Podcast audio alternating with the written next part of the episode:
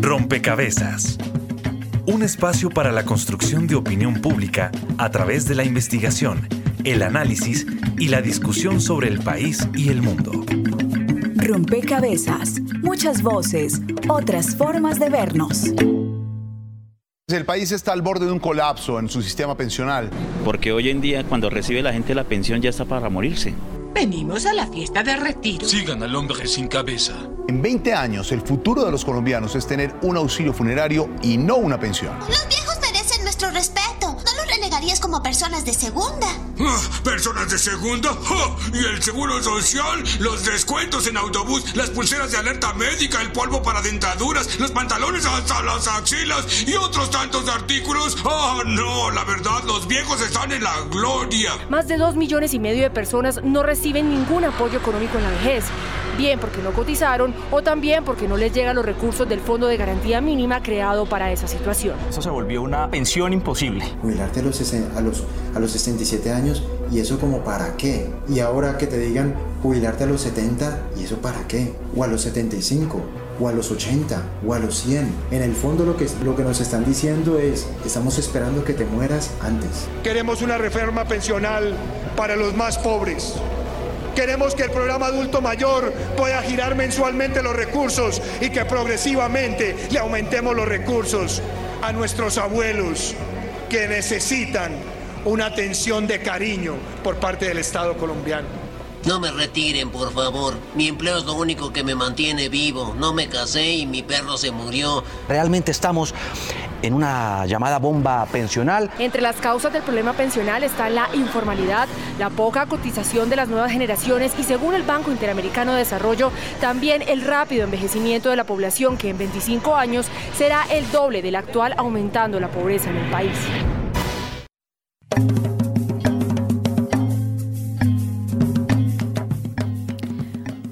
Un saludo a todos los oyentes, a todas las personas que se conectan y sintonizan a esta hora. Rompecabezas, muchas voces, otras formas de vernos. Y el tema pensional es un tema que le habla a Colombia, pero también a otros países en el mundo. Es un problema que está pensándose, reflexionándose en diversos eh, lugares. En Colombia en particular, algunas investigaciones hablan de que la cobertura pensional solo llega al 30% de la población y que los mayores de 60 años que no tienen pensión son cerca de 3 millones de personas. Esto significa que un número muy alto de la población colombiana no va a alcanzar a jubilarse. Y si a esto se añaden las proyecciones que indican que esta proporción de personas se va a triplicar en las próximas décadas, pues bueno, estamos ante una situación que requiere atención y un análisis juicioso, no solo de sus causas, sino también de posibles soluciones, ahora que se está hablando de una posible reforma pensional. Así que en este rompecabezas vamos a dedicarnos a reflexionar, a identificar algunos factores asociados a las garantías de los derechos para la vejez, cómo garantizar un sistema pensional sostenible, equitativo, cuáles son esas necesidades de la ciudadanía en materia pensional y también qué alternativas existen para quienes no alcanzan a una pensión o a jubilarse y por supuesto recomendaciones para los tomadores de decisión en términos de eh, qué necesita la ciudadanía colombiana para eh, una reforma pensional. Bienvenidos a este nuevo rompecabezas. Recuerden que estaremos con ustedes quienes habla Mónica Osorio Aguiar y en las redes sociales Daniel Garrido. Hola Mónica, saludamos a todos nuestros oyentes de Javeriana Estéreo que nos escuchan por 91.9 FM y también a todos nuestros usuarios en las redes sociales. Recuerden que ustedes pueden incluir una ficha en este rompecabezas con su opinión. En Facebook nos encuentran como Rompecabezas Radio y en Twitter como arroba rompecabezas reemplazándolo por un cero. Estando en nuestras redes no solo pueden seguir el programa, sino también participar con su opinión en nuestros sondeos. También aprovechamos para saludar a las emisoras aliadas que nos permiten llegar a distintos lugares del territorio nacional. Saludos a nuestras emisoras aliadas. Nos escuchan en Putumayo, Nariño, Valle del Cauca, Caldas, Chocó, Antioquia, Córdoba, Atlántico, Tolima, Los Santanderes y en Bogotá. En todo el país a través de la red de Radio Universitaria de Colombia. En Venezuela por el Instituto Radiofónico Fe y Alegría. En América Latina por la Asociación Latinoamericana de Educación Radiofónica ALER y en el mundo entero por javerianaestereo.com y SoundCloud como rompecabezas-programa-radial. Bien, y así como sus opiniones a través de las redes sociales son fundamentales y contribuyen a cada rompecabezas, quienes nos acompañan en la mesa de trabajo son clave para entender el tema y quiero dar la bienvenida a Mario Alejandro Valencia. Él es economista, magíster en gobierno y política pública, profesor del CESA y director de sede de trabajo. Eh, Mario, quiero dar la bienvenida a Rompecabezas con una pregunta y es entender la crisis, si es que la hay, em, pensional en el mundo y por supuesto en particular en Colombia. Muchas gracias, Mónica. Eh, a Ana María, a Jorge, a Daniel y a todos los oyentes. Un placer estar en este, en este debate sobre ese tema tan importante. Yo creo que lo primero que hay que mencionar es que se nos ha hecho creer que en Colombia existe una bomba pensional y yo creo que se, se, se escriben muchos argumentos para que la gente esté como temerosa en ese aspecto. No creo que haya una bomba pensional en Colombia. En Colombia lo que hay es una bomba social y es la bomba social de las personas que no logran pensionarse. Mónica, en Colombia de cada 10 trabajadores, 5 están en la informalidad, 3 cotizan y de esos 3 que cotizan solamente uno se pensiona. Es decir, de 10 trabajadores, uno se pensiona. Y por esa razón, la mitad de los adultos mayores en Colombia están en condición de pobreza. Es decir, la, pobreza de Colombia no es solamente la pobreza en general, sino que la de los adultos mayores es del 50%. Entonces, ese es el gran problema que tiene un sistema que se reformó en 1993 y que fracasó. Hay que decirlo claramente. En 1993 se cambió el sistema, se reformó el sistema pensional, se le dio lugar a que unos fondos privados de pensiones eh, prometieran que iban a pensionar y no pensionaron. Y el sistema fracasó y yo creo que eso es lo que se tiene que resolver. Lo que se tiene que resolver de entrada es no que exista en Colombia una bomba pensional porque la gente no se está pensionando. una bomba pensional es como si mucha gente se estuviera pensionando y costara mucho. No, aquí el problema es que la gente no se pensiona. Luego lo que existe es una bomba social. Entonces hay factores asociados a la informalidad, a la falta también de espacios de trabajo. Eh, y de alguna forma esa informalidad de, trabajadores independientes, en fin, pues hace que no entren ciertos recursos al sistema y que de alguna forma entre en una crisis. Pero si nos concentramos en pensar em, el sistema pensional, y ahí quiero presentar a otra de nuestras invitadas, Ana María Zambrano, es economista y magíster en política pública, coautora de la Guía Ciudadana de Pensiones del Observatorio Fiscal de la Universidad Javeriana. Ana María, Em, digamos, cuáles son esos, esos em, digamos, problemas asociados, pero también esas concepciones que hay detrás de la política pública cuando se piensa una reforma pensional. ¿Cómo se entiende la vejez en nuestro país entonces? ¿Cómo se entiende el, em, ingreso al trabajo, esta, vida del joven y, su ingreso al mundo laboral? Pues, Mónica, muchísimas gracias por tu invitación. Lo mismo a los demás miembros del panel. Voy a comenzar por la última pregunta y es un poco dónde viene como el problema del sistema pensional que tenemos en este momento. Y yo creo que eso radica un poco en la desarticulación de las políticas públicas que nosotros tenemos en el país. Nosotros coincidimos los sistemas como entidades independientes. Entonces, cuando hablamos de reforma pensional, hablamos de reforma al sistema de pensiones. Cuando hablamos de reforma al mercado laboral, hablamos del mercado laboral. Lo mismo en salud, lo mismo en educación y no tenemos la capacidad de crear y de construir un sistema de políticas públicas que esté articulado y que dé lugar y razón al ciclo de vida de los ciudadanos del país. Entonces, eh, eso realmente se termina reflejando cuando tenemos una población en estado de vejez que se encuentra, como lo mencionaba Mario, en 50% que son pobres. Entonces, nosotros no, no tenemos como un poco esa capacidad todavía como país de ver las políticas públicas en el largo plazo y de entender que tenemos que responder al ciclo vital de los colombianos, sino que nos enfocamos solamente en atender eh, y cubrir el, el incendio del momento. Entonces, ¿qué es lo que es más taquillero en ese momento? Hablemos de educación. Entonces todos salimos a las calles y hablamos de educación. O hablemos de mercado de trabajo, o hablemos de pensiones pero no tenemos la capacidad de crear unas agendas eh, que nos permitan construir como país temas de política pública realmente en el largo plazo. Desafortunadamente, yo creo que se perdió parte de esa oportunidad en el Plan Nacional de Desarrollo que el gobierno está por presentar en las próximas semanas y esa habría sido como una muy bonita opción para comenzar a hablar ya en temas de articulación de política pública. Pero no quiere decir que no tengamos todavía ese espacio. Ahora, mencionabas otro tema, ¿cuáles son los problemas también que tenemos respecto al, al, sistema de pensiones? Yo estoy parcialmente de acuerdo con lo que mencionaba Mario hace un momento, y es no necesariamente es que el sistema de pensiones haya fracasado. De nuevo, eso tiene que ver con la falta de articulación de las políticas, y es que por debajo tenemos un mercado laboral que no puede soportar realmente el sistema de pensiones que en su momento fue concebido. Tenemos un, una tasa de informalidad laboral muy alta, y que no parece cambiar en los próximos años y que no hay ninguna perspectiva de que cambie.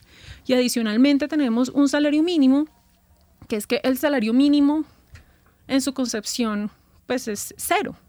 Pero tenemos acá un salario mínimo que realmente es muy alto y que además es un salario mínimo que se eh, determina en Bogotá y que eso también desconoce la regionalización que hay en el país. Entonces, un salario mínimo cercano a los 800 mil pesos trasladado a, al, Amazonas, trasladado al Baupés, trasladado a la Guainía, pues no tiene sentido. Bueno, ahí se, se abre un, arista, digamos, de análisis bien interesante y es cómo entender un sistema pensional diferencial para las distintas regiones y poblaciones de nuestro país. Creo que es un reto que, que tienen que asumir quienes toman las decisiones, pero también que se construye quizá con las mismas comunidades. Em, usted hablaba de, Ana María señalaba que, en nuestro país, digamos, hay un modelo, pero quizás los colombianos no saben exactamente eh, cómo está estructurado ese modelo pensional en nuestro país. Está con nosotros Jorge Llano, usted es director de estudios económicos de Asofondos. Eh, quisiera que eh, nos ayudara a, nosotros y a la audiencia quizás a entender cuál es ese modelo que hoy es vigente, que hoy está vigente en nuestro país y sobre el cual se busca eh, pues implementar una reforma. Bueno, muchas gracias primero por la invitación al programa. También un saludo a ti, Mónica, y a la, y a la mesa eh, de compañeros. Acá yo creo que hay que entender varios elementos. El primero es el sistema de pensiones colombiano o el sistema integral para la vejez ha sido como eh, una colcha de retazos. ¿sí? Se buscaron hacer unos cambios, se han ido haciendo gradualmente, pero nos dimos cuenta que efectivamente el mercado laboral no estaba eh, diseñado para este sistema de pensiones, entonces dejamos por fuera a mucha población. ¿sí? Totalmente de acuerdo que estamos en una bomba social por el nivel de cobertura que tenemos actualmente. Entonces, esa colcha de retazos se puede resumir en lo siguiente. Hoy tenemos un programa para los adultos más, más vulnerables que se llama Colombia Mayor. Colombia Mayor es el programa que debería recibir más dinero del presupuesto general de la nación, porque son los más vulnerables, es a los que realmente les queremos llegar y es a los que realmente queremos sacar de la pobreza y son los más vulnerables de nuestros adultos mayores.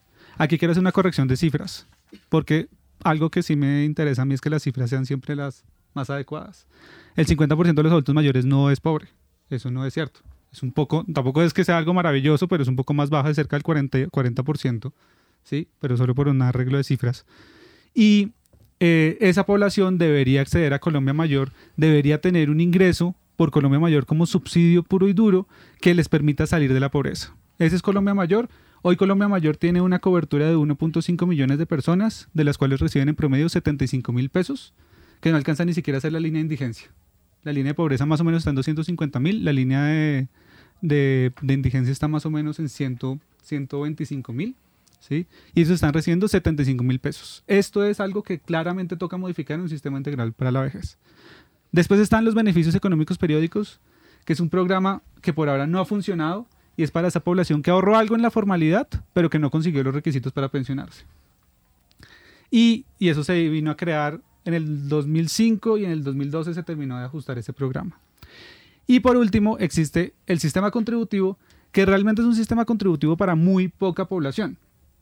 Para la población que tiene un trabajo más formal, ¿sí? que tiene unos ingresos por encima del salario mínimo, que como decía Ana María es un tema importante porque hoy en Colombia 11 millones de personas ganan menos del salario mínimo.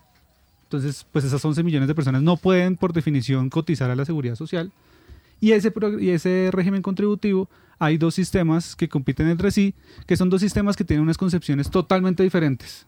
Están los fondos de pensiones, donde la persona ahorra mes a mes, tiene una cuenta individual, esa plata se invierte y todas las ganancias de esas inversiones se van también para la cuenta individual, para que tenga más ahorro y se pueda pensionar con su propio ahorro.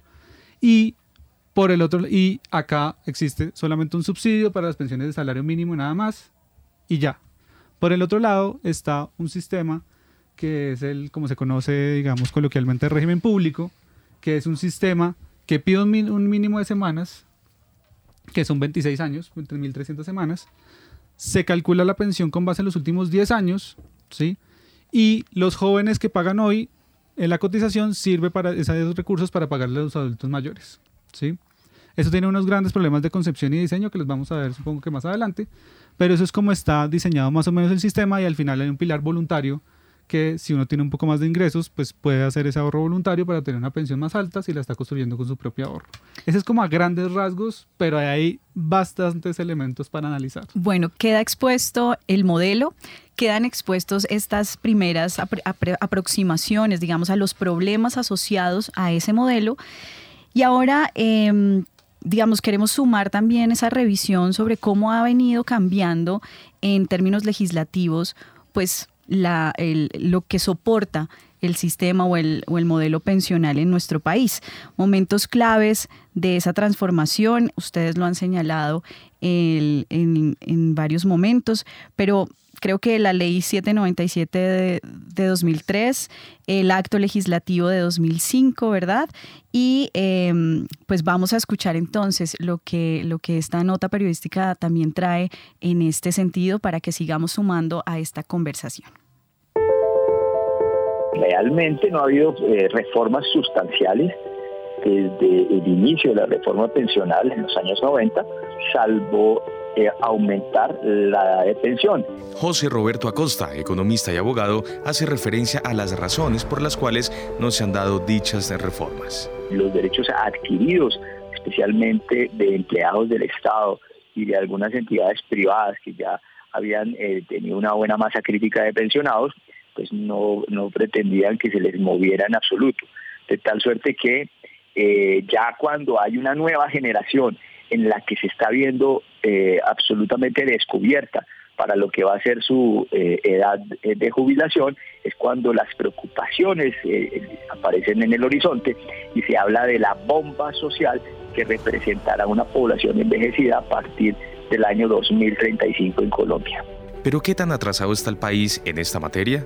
estudios de desarrollo que han sido muy juiciosos en el análisis de todos los factores del cálculo actuarial, de lo que se llaman los parámetros pensionales, evidencian que estamos rezagados en cerca de 10 años en modificar lo que es la de pensión, el monto de cotización y la tasa de reposición de la, de la pensión. ¿Pero qué intentos se pueden destacar en los últimos años? El, ministro Carrasquilla, cuando lo fue el presidente Uribe en el segundo mandato, eh, habló de la reforma pensional, pero se equivocó en la presentación porque se concentró casi eh, exclusivamente en la, igualación de edad para hombres y mujeres y eso le desgastó el discurso, le bloqueó la iniciativa en el Poder Legislativo del Estado y por eso han sido 10 años perdidos por el mal manejo y mal presentación de una reforma que es fundamental y necesaria en estos momentos. Yo creo que además es un error que eh, Iván Duque no haya eh, este año promulgado o impulsado la reforma pensional. ¿De qué manera se pueden tomar entonces estas enseñanzas para una futura reforma pensional? Informa para Rompecabezas Juan Sebastián Ortiz. Ahí estaba José Roberto Acosta, que también em, resaltaba un asunto que usted ya venía mencionando y es em, que estamos ante una sociedad envejecida y que de alguna forma em, son los jóvenes los que hoy están financiando, por decirlo de alguna manera, a quienes están hoy recibiendo mesada. Si no hay jóvenes que aportan al sistema, por supuesto no va a haber un fondo para responderle a, eh, a la población adulto mayor. Eh, y en ese sentido, entonces, entraría como a, a jugar la pregunta de, bueno, ¿qué tan sostenible y cómo hacer sostenible un sistema pensional. Ana María, ¿ustedes cómo ven, digamos, este ejercicio, cómo hacer sostenible un, sistema pensional en nuestro país, entendiendo, digamos, la, el reto que hay en términos sociales y lo que ustedes han denominado la bomba social? Mm, mira, yo creo que al respecto lo primero que tenemos que hacer es entender un poco cuando estamos hablando de cambio demográfico a qué nos estamos refiriendo, porque eso nos va a dar un orden de magnitud de lo que nos vamos a enfrentar nosotros tenemos esta idea de que en Europa y en Japón eh, las poblaciones han envejecido realmente muy rápido, pero pues esto fue un proceso que les tomó entre 40 y 60 años, dependiendo del país que tú estés analizando. En el caso de Colombia realmente nos tomó 25 años llegar a los mismos niveles de vejez que estamos observando en países de comparativos con la OSD. En este punto también creo que vale la pena un poco interiorizar eh, qué estamos entendiendo por sostenibilidad porque de qué, de qué estamos hablando, o sea, que cada uno sea responsable de su propia pensión y entonces, eh, dependiendo del, del, ahorro y qué tan juicioso yo haya sido durante mi vida, pues yo no le tenga que pedir dinero al Estado o que sea un Estado que tenga la capacidad de proveer esa protección. Y creo que ahí al respecto vale la pena abrir la discusión también, porque no necesariamente tenemos que... Eh, ponernos muy estrictos y decir es que eh, usted solamente va a tener el ingreso dependiendo de su capacidad de ahorro y pues nos vemos después de los 65 años y gracias por haberlo conocido. Porque también es importante entender la, el, las circunstancias como de los diferentes tipos de población que tenemos en el país. Nuevamente hago un énfasis en, en la regionalización, o sea, nosotros entendemos que hay personas que mayoritariamente eh, están en la informalidad. Hay otros que saltan entre la formalidad y la informalidad y hay otros que gozan el privilegio de estar dentro de la formalidad durante toda su historia laboral. Entonces, eh, un poco lo que también se había hablado es eh, montemos una renta universal, que esto sea una pensión básica, pública para todo el mundo, que cubra la línea de pobreza, que sea financiada a través de subsidios cruzados, o sea, una parte con lo que aporta la gente que está en la formalidad y otra parte que la aporta el Estado. Pero mm, yo ahí en ese sentido estaría parcialmente de acuerdo, porque yo creo que tiene que ser una, una renta ajustada a las necesidades de cada persona. O sea, no, no necesariamente en el momento en el que eh, ajustamos a todo el mundo por igual, es que estamos dándole a la gente lo que necesita. Eh, y esa sería un poco como mi propuesta y el tema para poner sobre la mesa, porque uno de, de los temas que los que se ha hablado también es tengamos una renta, una pensión pública, que sea el sector público en cabeza con pensiones en este momento, el que dé una pensión básica para todo el mundo. Y yo, pues, o sea, respetuosamente sí creería que no es necesario establecer ese tipo de políticas en este momento, más para un país como Colombia. Bien, usted entonces eh, de alguna forma nos pone a pensar sobre qué entendemos por sostenibilidad em, y cómo pensar entonces en un sistema mixto quizás en donde, en donde el Estado asuma un aporte, en donde la gente también asuma, asuma su parte. Ustedes, digamos, ¿cómo, cómo ven eh, e, este, este tema de la sostenibilidad del, del sistema, del modelo que tenemos en nuestro país? Pues sí, Mónica, yo creo que es válido eh, afirmar, y es cierto que en Colombia existen, eh, y como existen en el mundo en general, problemas demográficos, digamos que tendríamos que hacer un análisis muy a fondo de todos los aspectos paramétricos que eso, que eso tiene que implicar en un sistema pensional que sea sostenible, pero a mí me parece que la primera discusión que tenemos que hacer los colombianos en este tema es el debate político. No tanto el tema, porque esto es un problema que se resuelve con ecuaciones, con, cálculos financieros solamente. Este no es un problema matemático, este es un problema principalmente social. ¿Qué vamos a hacer con la atención a la vejez? En conjunto, como lo han expresado ya Ana María y Jorge también, ha hablado sobre eso, que hay un problema social. Y ese problema social tiene una raíz, que es la precariedad del mercado laboral colombiano.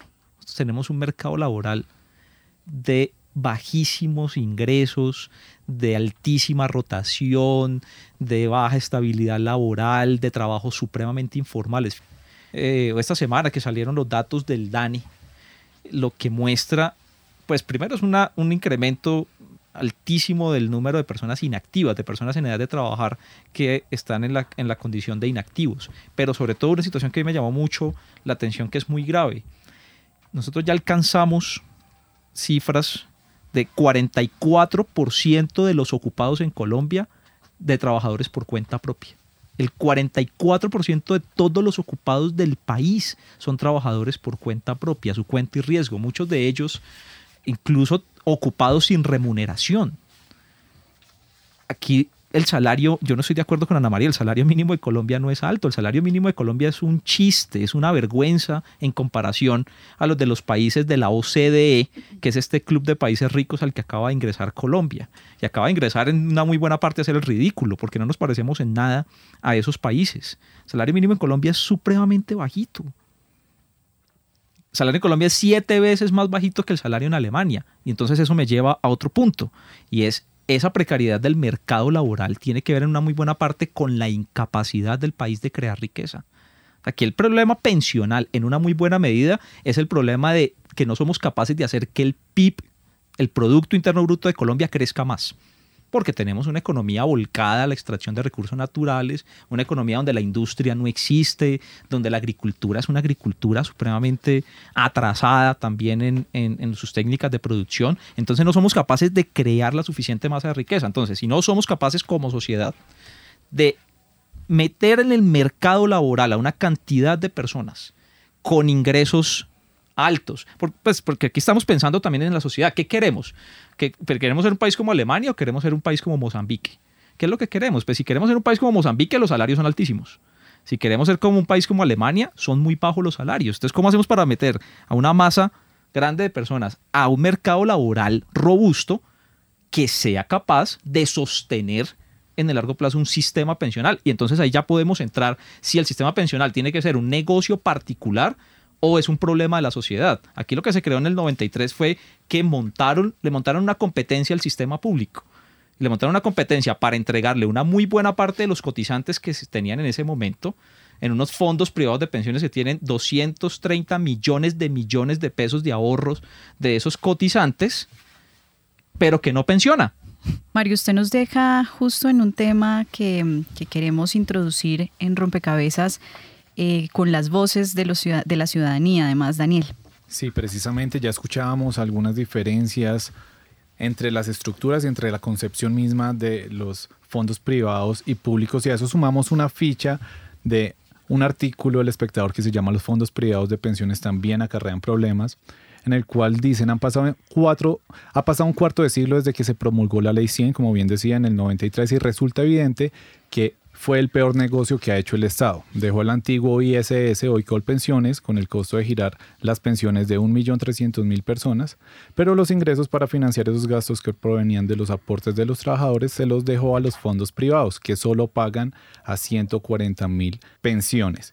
Entre los diferentes eh, problemas que también señalaban en el artículo, hablaban de un sistema público eh, que tiene un costo fiscal muy alto para para el sistema que va a aumentar debido a lo que ya ustedes mencionaban de la disminución de la tasa de natalidad y el aumento en la esperanza de vida, pero también el sistema privado lo tildan de ser un sistema inequitativo, pensiona pocos con pensiones muy bajas que al final terminan con un salario mínimo y castiga a los longevos, a la mujer, al cónyuge y a los hijos discapacitados. Son dos sistemas que pues requieren un amplio debate como lo estamos desarrollando acá y precisamente por eso nuestra periodista Jenny Castellanos Salió a la calle y le preguntó a la gente cuál es para usted la diferencia entre un fondo de pensiones privado y público y cuál prefiere. La diferencia son muchas. El fondo privado genera rentabilidad, el fondo público no. El fondo privado te pensiona con el dinero que está en tu cuenta individual. Eh, Colpensiones pensiona con el aporte de los últimos 10 años eh, no es malo ninguno y tampoco es que uno diga que, los que uno es bueno y el otro es malo. Eso aplica dependiendo de cada caso. Actualmente soy joven, me conviene a mí más el privado porque genero rentabilidad toda la vida. El fondo público tiene más prebendas que el, que el privado. Pues debía haberlo tenido en un público pero desafortunadamente me afilié a un, a un privado y, y ahorita veo que las consecuencias en cuanto al tiempo va a ser más largo para, para que me den la pensión, mientras que en el, priva, en el público es más corto y, tiene uno más eh, puntaje sobre los años que tengo uno de más de las 1030 semanas. En uno privado. No, no, no tengo ninguna razón específica para una de las dos. Fue la afiliación al comienzo y ya se quedó así.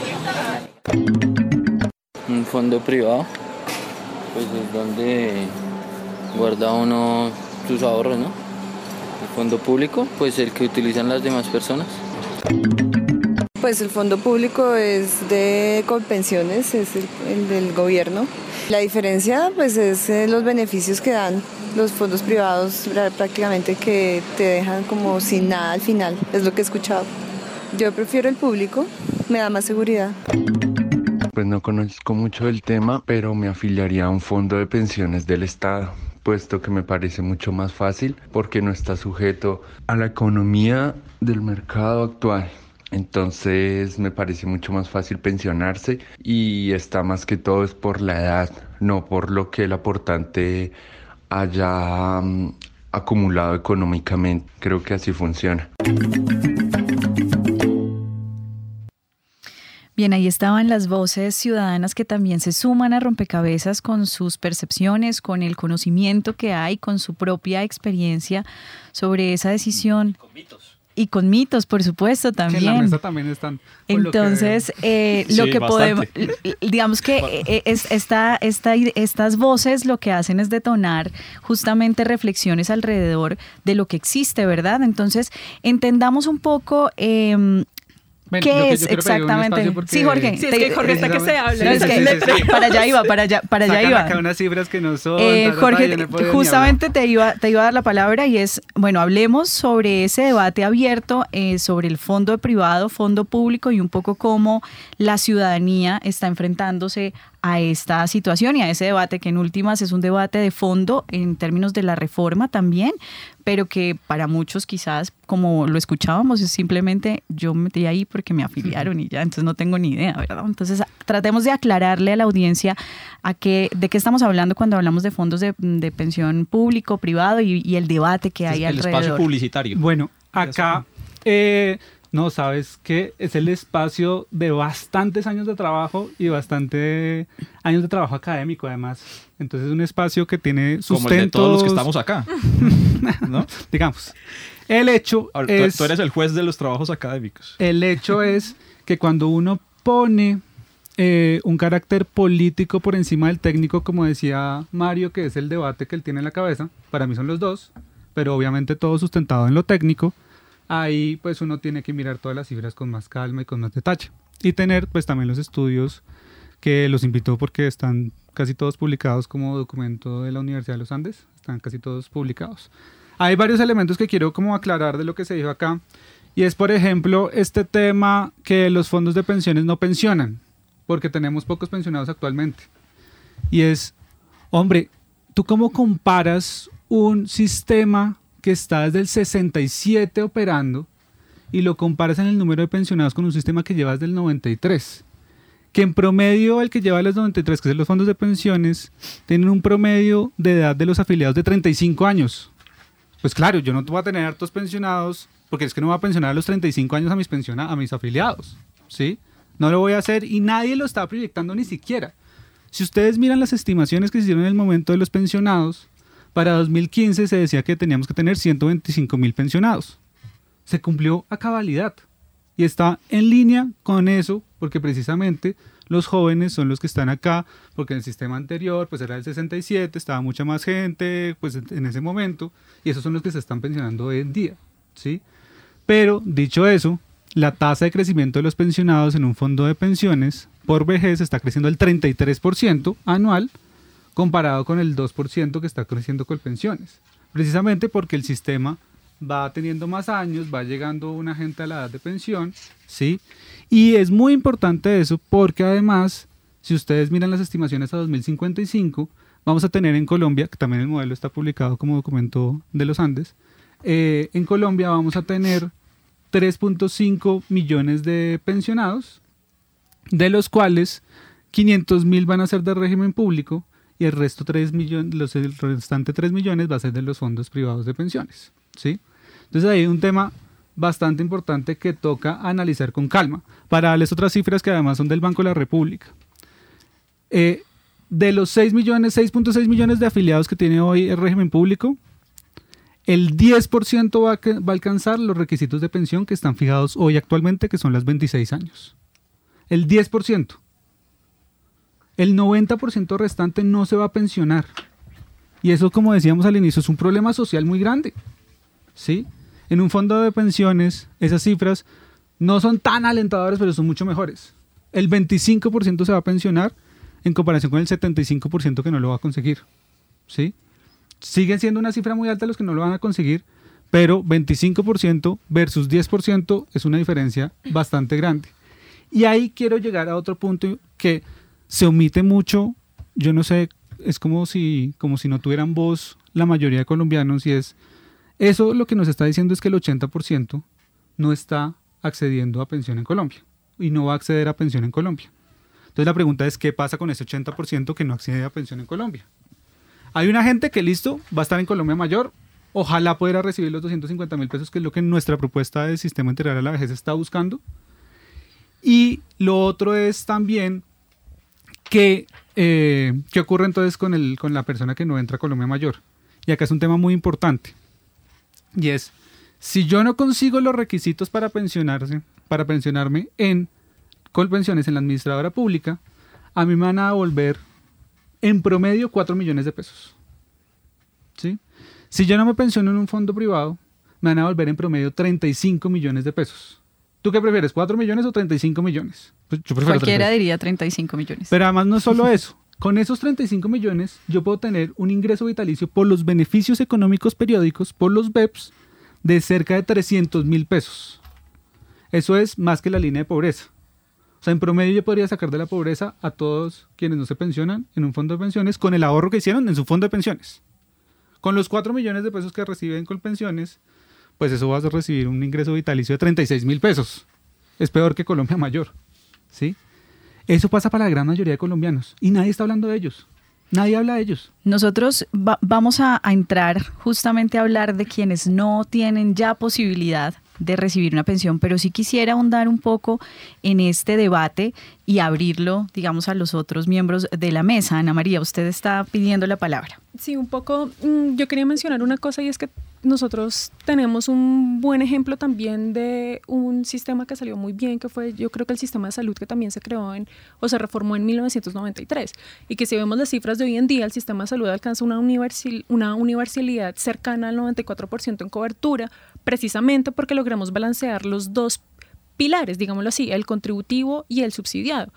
Y estoy de acuerdo también en, y en línea a lo que dice Jorge, y es necesario también en este momento fortalecer mucho el, esquema subsidiado que nosotros tenemos al país en pensiones, porque por la limitante que tenemos constitucionalmente hablando, que no pueden haber pensiones por debajo del salario mínimo, va a terminar siendo la solución y la válvula de escape para todos aquellos que por el mercado laboral que tenemos en este momento y que de nuevo, en ausencia de una propuesta de reforma al mercado laboral sobre la mesa por parte del gobierno, nos hace pensar que se va a mantener, pues eso nos indica que mm, en el marco de esta reforma que estamos hablando, tiene que estar muy fortalecido. Jorge lo mencionaba, los BEPS han demostrado, no han servido, el esquema que se planteó en ese momento no han servido.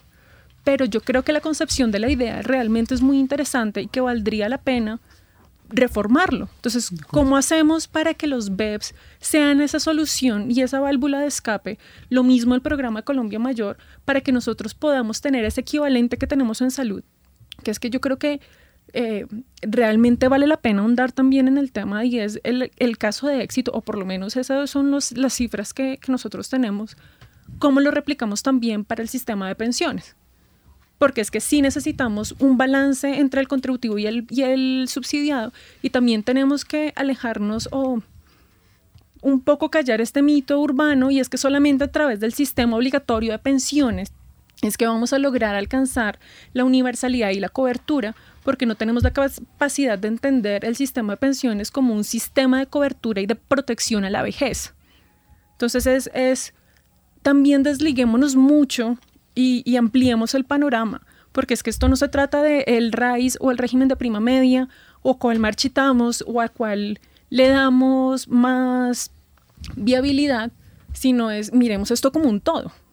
Esa es un poco mi propuesta en este momento. Bien, y trayendo las voces ciudadanas, eh, algunas de las, de, las, de las voces decían, eh, yo prefiero eh, el fondo eh, público y, se, y, está el debate ahí abierto de esta diferencia y de no entender esto como un todo, pero así está en la opinión pública.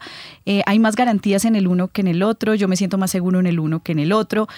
Un poco pensemos en este modelo mixto que hoy tenemos, eh, qué garantías le ofrecen últimas a la ciudadanía, porque también eh, entendiendo que se hacen inversiones, hay inversiones que son rentables para, quien, para quienes invierten, pero también puede haber pérdidas y entonces esas pérdidas, ¿quién las asume? ¿no? Y en últimas, creo que hay también muchas personas hoy haciendo todo un ejercicio eh, de litigio a, a, a, frente a los fondos privados porque han visto pérdidas en, en su, reflejadas en sus cuentas. Entonces pensemos ya en la ciudadanía un poco como este modelo mixto que existe hoy le ofrece garantías y, y, un poco para que también la ciudadanía se haga una idea, aquellos jóvenes que también están apenas entrando en el mundo laboral, pues tengan algunos criterios para pensar dónde eh, quisieran estar y poner esas, esas inversiones en últimas. Es, ese, es un, ese es un tema mucho más complicado, pero partamos de esto nosotros estamos en este debate en estos momentos por una razón, y es porque la reforma del 93 no pudo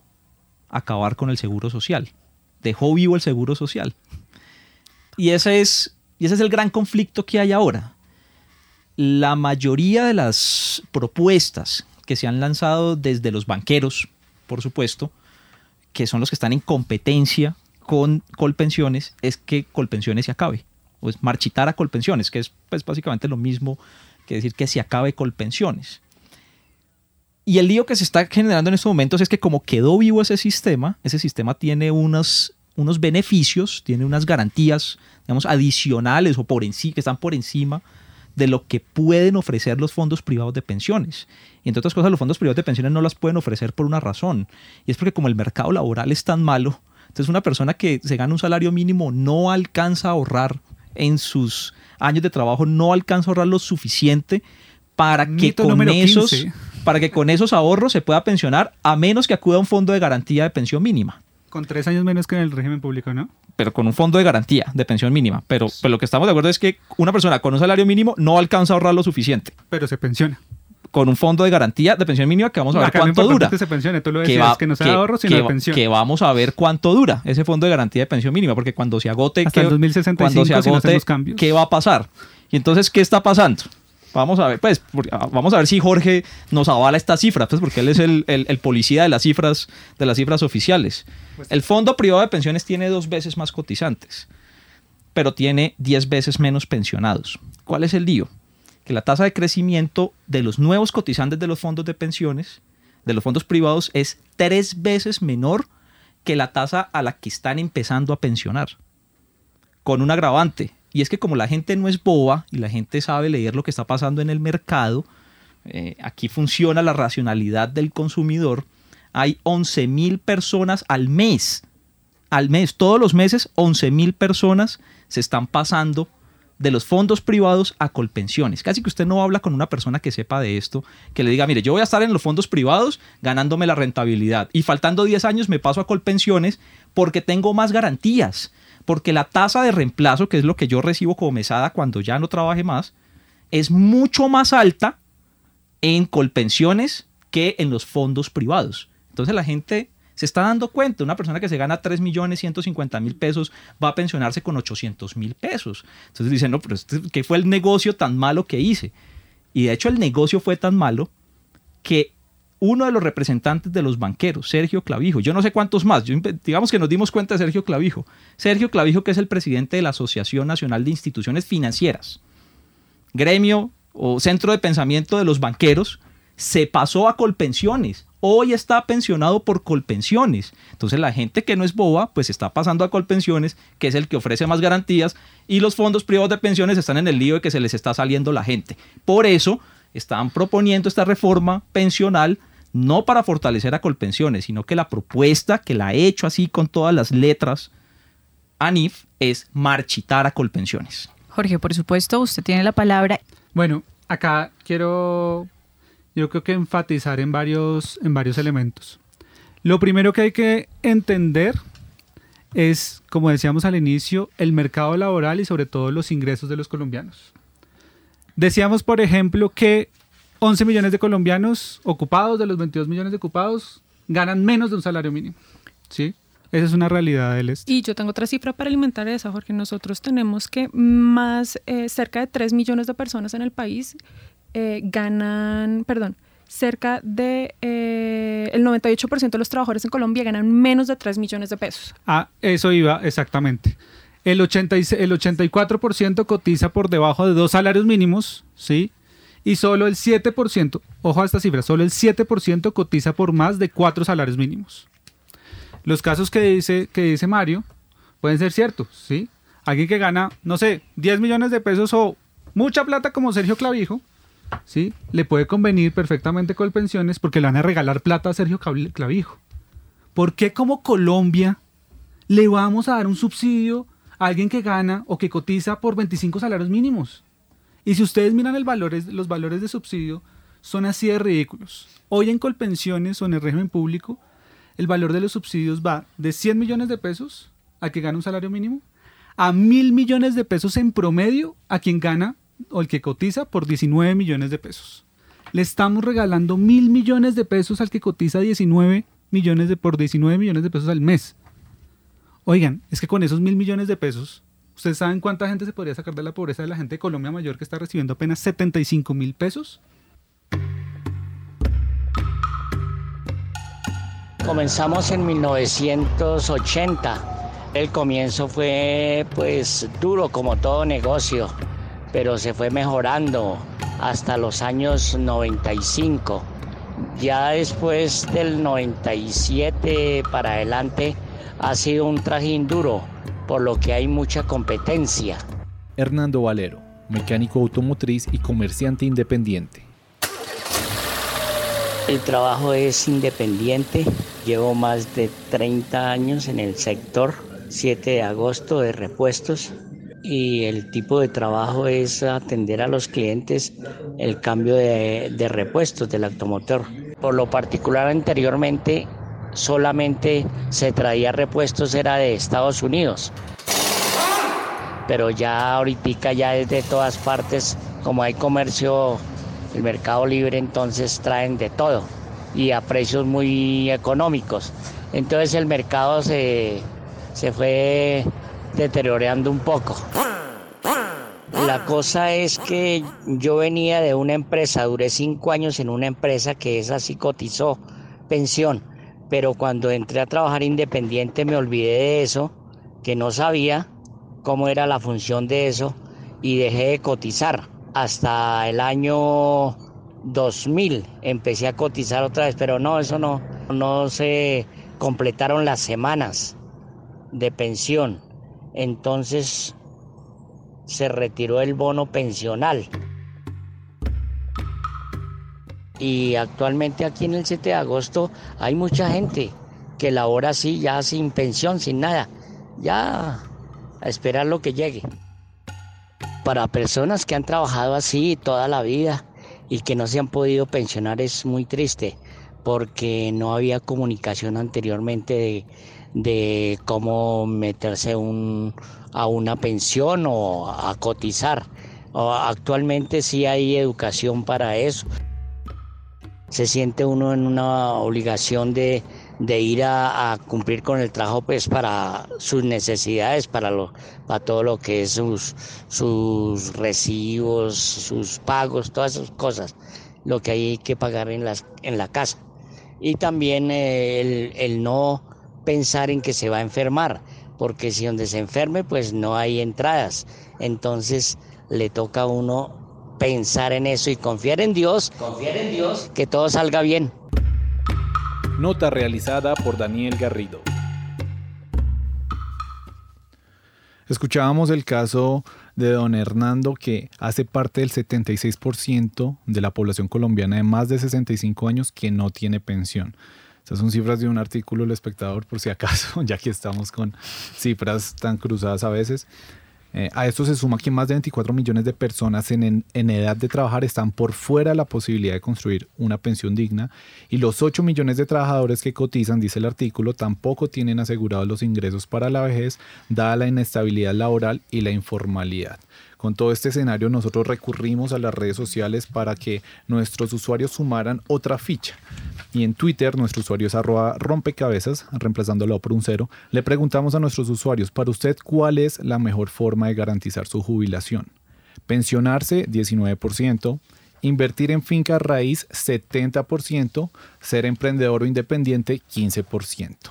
Entonces, viendo este escenario, el caso de don Hernando, viendo que eh, nuestros usuarios de las redes son principalmente jóvenes y el 70%, el, el 85% no piensa en pensionarse, ¿a qué escenario nos estamos enfrentando si la gente no empieza a cotizar porque no cree que se va a pensionar? No, pues el escenario es dramático, realmente. Es decir, yo creo que el, el, el, país tiene una responsabilidad altísima, insisto, en resolver este problema de fondo. Y es cómo hacemos para crear que la economía colombiana, con todos los factores de producción que tiene, con todas las posibilidades de creación de riqueza que tiene, se ponga en serio a producir, a generar empleos de alta calidad y que la gente tenga la posibilidad de cotizar pues activamente a un sistema de pensión que sea un sistema de pensión justo. A mí no me gustan los subsidios a los ricos, se los confieso. Sí, pero pues digamos que ser ingenuo también es un derecho, pero pensar que los banqueros en Colombia están preocupadísimos por las finanzas del Estado, están preocupadísimos por los pobres, pues que tiene que tener un nivel de ingenuidad al máximo para pensar que los banqueros están preocupados por eso. Los banqueros que además reciben billones de pesos en beneficios tributarios al año, en grupos económicos en los que en los últimos 10 años un archimagnate de ese grupo económico multiplicó su fortuna por 5 a punta de contratos con el Estado. Y entonces estos son los que ahora están diciendo que están preocupadísimos por las finanzas del Estado y que porque pobrecitos los pobres que no se pensionan. No, yo sí creo pues que el país tiene que en conjunto, Estado, empresas privadas, centrales sindicales, hacer un esfuerzo enorme porque haya una reforma pensional justa. Pero esa reforma pensional justa no es la que acabe el sistema que sí está pensionando a la gente y en la que se pensiona mejor. El que pensiona el 10%, ah, ok. Yo... Ana María. Yo Vamos, nos quedan muy pocos minutos y, y, un poco el tono en el que Mario eh, responde la pregunta nos deja en ese tono de recomendaciones a este sistema pensando en la ciudadanía. Para allá voy precisamente y yo creo que uno de los puntos en este momento que vale la pena hacer énfasis es que si vamos a realmente darnos a la tarea de crear o de reformar este, este sistema pensional, pues hay dos tipos de cosas. Lo primero es qué tipo de reforma queremos hacer. Vamos a hacer una reforma paramétrica, es decir, vamos a cambiar la edad de pensión, vamos a cambiar el número de semanas, que esto a la larga no nos va a servir porque vamos a seguir con el mismo problema de inequidad que viene del sistema que tenemos en la actualidad, o vamos a hacer un cambio estructural. Y si vamos a hacer un cambio estructural, yo haría un llamado a dos cosas. Lo primero es que dejemos de dar pasos de ciego y que realicemos los estudios pertinentes antes de meternos en cualquier tipo de reforma. ¿A qué me refiero? Aquí en el país, normalmente cuando vamos a hacer este tipo de reformas, nos lanzamos al agua, hacemos el articulado, decretos, resoluciones, cartas circulares y después nos damos la bendición y vamos a ver qué es lo que pasa. Y creo que es un ejercicio muy importante desde el punto de vista de política pública que comencemos a hacer todo este tipo de cambios con cifras en la mano. Y con cifras en la mano también es el segundo llamado, y es que en el país no tenemos cifras consolidadas de seguridad social. Y es que hemos hablado y hay y, y, la diferencia de cifras que tenemos aquí sobre la mesa, yo creo que también demuestra la ausencia de un sistema consolidado de información de la seguridad social en el país. Tan sencillo y tan claro es como que en este momento, y se lo puedo preguntar a cualquiera de los que está aquí sentados en la mesa, o a la gente del Ministerio de Hacienda, o a la gente de la Superintendencia Financiera, es cuántos pensionados hay en el país. Y les juro que la cifra va a ser diferente en todas las fuentes que yo pregunte, porque precisamente tenemos RAIS, régimen de prima media, regímenes exceptuados, regímenes especiales, y no hay una única fuente consolidada de información. Si queremos hacer un cruce, por ejemplo, con las cotizaciones en salud, la pila nos ha ayudado un montón, pero de nuevo, estas cifras todavía no son públicas. Y yo creo que desde la academia también hay mucha gente interesada en hacer parte de la discusión y en propender precisamente porque se hagan ejercicios técnicos que permitan el bienestar de la sociedad en el país. Entonces, no solamente aprovechemos la capacidad técnica que hay en este momento a nivel gobierno, en Ministerio de Hacienda, en el DNP, en las superintendencias, en la UGPP, sino también aprovechemos lo que hay a nivel de academia. Y yo creo que un ejercicio que nos dejó eh, la, pasada reforma tributaria o ley de financiamiento, pues es que la academia sí quiere ser parte de eso y fue el llamado que hicieron el comité de expertos y el comité de académicos solicitándole al gobierno eh, una comisión de expertos que valore las excepciones tributarias que se estaban presentando. Entonces no es que la academia también se quiera sentar como un espectador más, sino quiere ser un actor activo y yo creo que es la hora en que todos nos sentamos como país y estructuremos esto desde abajo para arriba, desde cifras, que sea un tema global, que entienda la regionalización que hay en el país, porque yo creo que ese es uno de los principales vacíos, que también es muy fácil hacer política pública desde Bogotá. Bueno, yo creo que, como lo han dicho acá en la mesa, es muy importante que pensemos un sistema integral para la vejez, que incluso con el mercado laboral tan deficiente que tengamos o que tenemos, pues, podamos dar un ingreso vitalicio en la vejez. Es lo que más eh, nos trasnocha y queremos realmente buscar eso. Por darles un ejemplo, yo les decía que la gente que no se pensiona, en Colombia el, en promedio de semanas cotizadas a la edad de pensión son 500 semanas, 10 años, 10 años en promedio. Y yo les decía que en promedio recibían 34 millones en un fondo, 4 millones en colpensiones, y lo que nosotros estamos proponiendo, que quede en el Plan Nacional de Desarrollo, es que esos 34 millones de pesos se vuelva un ingreso vitalicio por medio de los beneficios económicos periódicos. Está hablando si se va a discutir en el Plan Nacional de Desarrollo, y eso es propuesta de nosotros. ¿sí? Y eso nosotros no tenemos nada que ver ahí, porque esa es plata que se le pasa a BEPS y BEPS entrega ese, ese ingreso vitalicio. Pero si creamos un sistema integral para la vejez que no demande plata o que no coja plata para darle a los, a los más ricos, ¿sí? Pero que sí la focalice en los más vulnerables y que además la gente que hizo un ahorro pueda tener un ingreso vitalicio, logramos pasar a las siguientes cifras. Si no hacemos nada, tendríamos en el, en el futuro, en 2055, 8 millones de personas sin ningún tipo de ingreso en la vejez, ¿sí? Si logramos hacer esto, sacamos de la pobreza con la propuesta nuestra y nosotros tenemos todos los datos también y nosotros sí tenemos nuestra propuesta con datos hasta 2055, ahora estamos corriendo hasta 2075. Eh, nosotros logramos sacar de la pobreza a 7 millones de personas con la propuesta que estamos haciendo. Y la propuesta no es quedarnos con todo el negocio, ni somos banqueros, jajaja. No, nada de esas eh, trivialidades que no creo que eh, aportan nada a la mesa, sino es una propuesta sustentada y es una propuesta que está buscando sacar de la pobreza a la mayor cantidad posible. E incluso lo que decimos es que debe existir una FP pública que compita con nosotros, con los privados, para que esa competencia también sea transparente y también empiece a ser una competencia mucho más fuerte y que el sector público también juegue en esta administración, porque no es un tema de administrar públicos o privados, eso también es como una discusión de los setentas sino la discusión de cómo sacamos de la pobreza y cómo incluso con el mercado laboral que tenemos podemos tener el mejor sistema integral de protección a la vejez. Bueno, pues esperamos que estas reflexiones, que todos estos análisis contribuyan, por supuesto, a los oyentes, pero también si, si nos escuchan tomadores de decisión, pues por supuesto también a ellos, para que se tomen las mejores decisiones, siempre pensando en el bienestar de la ciudadanía, de la población mayor y por supuesto también de los jóvenes que hoy están eh, en proceso de entrar a ese mercado laboral.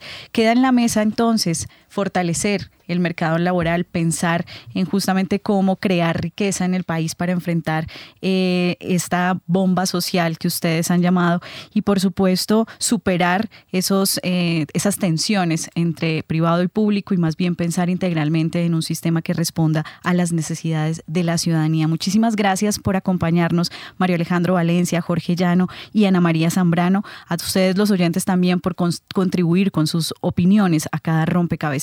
Recuerden que estuvieron con ustedes quien les habla, Mónica Osorio Aguiar, Daniel Garrido en las redes sociales y en la producción de Rompecabezas, Juan Sebastián Ortiz. Rompecabezas, una producción del CINEP, Programa por la Paz la Pontificia Universidad Javeriana y la emisora Javeriana Estéreo 91.9 FM. Rompecabezas, muchas voces, otras formas de vernos. Los paisajes sonoros de Rompecabezas cuentan con audios tomados de distintas fuentes. Para conocer el origen del material, diríjase a www.cinep.org.co.